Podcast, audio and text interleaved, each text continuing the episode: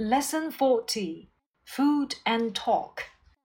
Last week, at a dinner party, the hostess asked me to sit next to Mrs. Rumbold. Mrs. Rumbold was a large and smiling lady in a tight black dress. She didn't even look up when I took my seat beside her. Her eyes were fixed on her plate, and in a short time she was busy eating. I tried to make conversation. A new play is coming to the Globe soon, I said. Will you be seeing it? No, she answered. Will you be spending your holidays abroad this year? I asked. No, she answered. Will you be staying in England? I asked. No, she answered. In despair, I asked her whether she was enjoying her dinner. Young man, she answered. If you ate more and talked less, we would both enjoy our dinner. New words and expressions 生词和短语 hostess hostess 女主人 unsmiling unsmiling 不笑的严肃的 tight tight 紧身的 fix fix 凝视 globe Globe 地球，despair despair 绝望。生词讲解，hostess，注意在英语当中呢，表示 ess 这个后缀通常为女性或阴性名词，host 男主人，hostess 女主人。再比如说我们所讲过的 actor 男演员，actress 女演员。Prince，王子；Princess，公主；King，国王；Queen，女王等等。Unsmiling，严肃的、不笑的。Unsmiling 强调面部表情僵硬、不笑。Serious 可以指事情重大，也可以修饰人，表示因为问题比较严重而需要承担责任导致的严肃。那么有些形容词呢，它的前面可以加上前缀 an 来表示相反的意义，比如说 comfortable、uncomfortable、true、untrue、interesting、uninteresting。Now tight，紧身的，tight，紧身牛仔裤，tight jeans。那双鞋子太小了，the shoes are very tight。Fix，凝视。fix one's eyes on 凝视目不转睛。All the eyes were fixed on the whiteboard，大家眼睛都凝视着黑板。Fix 还可以当做修理安排，例如 fix up。My computer doesn't work. Could you fix it for me? 我的电脑坏了，你能帮我修理一下吗？Fix up。当然，我们讲过 repair，它多指将损坏破旧的东西加以修理 ，mend 是有修补，比如说有破洞裂痕的东西。fix 是一种美语用法，相当于 repair。globe 地球，我们讲过 earth、world、globe，三者的区别就在于 earth 指表面有陆地和水，人类所居住行星的名字，有时候与天相对，泛指地。World 通常相当于 Earth 与 Globe，现多用指地球、地球上的世界、社会和人。A globe 指我们生活的地球，强调圆形。Despair 绝望的，通常我们会使用 in despair 绝望的。For example, he left his hometown in despair. 他绝望的离开了家乡。A despairing look 一个绝望的表情。接下来我们看正文部分。Last week at a dinner party, the hostess asked me to sit next to Mrs. Rumbold. 上个星期在一次晚宴上，女主人让我坐在 Rumbold 女士旁边。Hostess 女主人，host 男主人。Ask somebody to do something 让某人做某事。Ask for something 要求请求。Next to 表示与什么什么相邻。at a dinner party，在晚宴上 ，the hostess 女主人 asked me to sit，让我坐在 next to 与谁谁谁相邻。 Mrs. Rumbold was a large, unsmiling lady in a tight black dress.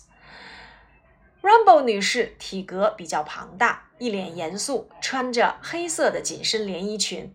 Unsmiling, smiling，在这里面我们要注意，an 表示否定前缀。Now in a tight black dress。in 在这里面引导短语做定语呀、表语呀，可以表示状态、特征。比如说未来的生活，the life in the future。穿蓝色衣服的男士，the man in blue。我们曾经讲过，in 加颜色表示穿着。这里的 in a tight black dress 就是穿着一件紧身的黑色连衣裙。She didn't even look up when I took my seat beside her. 当我坐在他身旁的时候，他甚至都没有抬头看我。Even 甚至连，For example, even a child can answer such an easy question. Look up 抬头看。我们所讲过的和 look 有关的短语，look after 照顾照料，look down upon 看不起轻视，look forward to 盼望期待 ，look into 调查或者是朝里面看去，look out 当心小心。look up 查阅或者是抬头看。When I took my seat beside her，问所引导的时间状语从句。Take a seat 表示坐下，它比呢动词 sit 要更加的正式。通常呢我们会使用 take one's seat，表示这个位置已经事先安排好。比如说大家各自就座后，会议便开始了。After everyone had taken his seat, the meeting party began. Her eyes were fixed on her plate, and in a short time she was busy eating.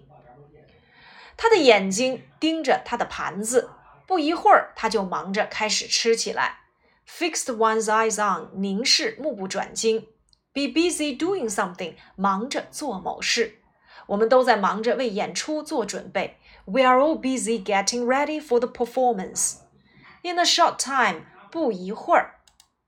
I try to make conversation，我试图跟他聊天儿。Try to do something，试图做某事。Try one's best to do something，尽某人最大的努力做某事。Have a try，尝试。Try doing，尝试着做某事。Make conversation，谈话。我们以前讲过，This is a private conversation， 这是一次私人的谈话。A new play is coming to the Globe soon。一出新的话剧要在环球大剧院上映，come to 在某地上映。我们以前还讲过，be on 表示放映。For example, a new movie is coming to the cinema. Come to 在某地上映，The Globe 环球剧场。Will you be seeing it? No. Will you be spending your holidays abroad this year? 你会去看吗？不。你今年会去国外度假吗？不。在这里面，我们分别看到了 will be doing。will be doing 表示将来进行时态，即将来的某个时间点正在从事的动作。比如说，明天的这个时候，我们将去车站接他们。We will be meeting them at the station at this time tomorrow. Will be doing 将来进行时。Will you be spending your holidays abroad this year? Spend your holidays abroad 叫做去国外度假。我们讲过 spend 它的两种用法：spend time in doing something 花费时间做某事；spend money on something 花费金钱在某样东西上。In despair, I asked her whether she was enjoying her dinner. 令我绝望的是，我问她是否喜欢今天的晚宴。 In despair，绝望的。形容词呢，就是 despairing。I asked her whether she was enjoying her dinner。这个句子使用到了宾语从句。那么我们要注意宾语从句的三要素：时态、语序、连接词。那么在这里面，whether 表示是否，enjoy her dinner 吃的满意。我们讲过，enjoy oneself equals to have a good time，玩的开心。 If you ate more and talked less, we would both enjoy our dinner. 如果你能够多吃点儿，少说点儿，我们两个人都会很开心的。在这里面，这是一个 if 所引导的条件状语从句。我们以前讲过，If you are free tomorrow, we'll go to the theme park。那么，if 可以引导真实性的条件句和非真实性的条件句。那么，真实性的条件句遵循我们所讲的主将从现、主情从现或主起从现。而这句话里呢，并没有使用以上三种结构。这句话表示的是虚拟语气。什么叫做虚拟语气？即用来表示说话人的主观愿望和假设，所说的是一个条件，并非是一个事实，或者是与事实相反。这就是我们所说的虚拟语气。在这里面，我们要注意的就是与现在事实相反的虚拟语气，从句要使用一般过去时，主句可以使用 would、could、should、might 加动词原形。与过去事实相反的虚拟语气，if 从句使用 had done，主句可以使用 would、should、could、might 加 have done。与将来事实相反的虚拟语气，if 从句可以使用过去式 should do 或 were to，主句继续使用 would、should、could、might 加动词原形。那么像这样的句子，我们是否已经学过呢？比如说，If I won the lottery, I would buy an expensive car. 如果我赢得了彩票，我会买一辆昂贵的车。If I had a lot of money now, I would travel around the world. 如果我现在有很多的钱，我会去环游世界。那么以上呢，就是我们这节课的主要内容。接下来我们再来收听一遍原文。Last week at a dinner party, the hostess asked me to sit next to Mrs. Rumbold. Mrs. Rumbold was a large and smiling lady in a tight black dress. She didn't even look up when I took my seat beside her. Her eyes were fixed on her plate, and in a short time she was busy eating. I tried to make conversation. A new play is coming to the Globe soon, I said. Will you be seeing it? No, she answered. Will you be spending your holidays abroad this year? I asked. No, she answered. Will you be staying in England? I asked. No, she answered. In despair, I asked her whether she was enjoying her dinner. Young man, she answered, if you ate more and talked less, we would both enjoy our dinner.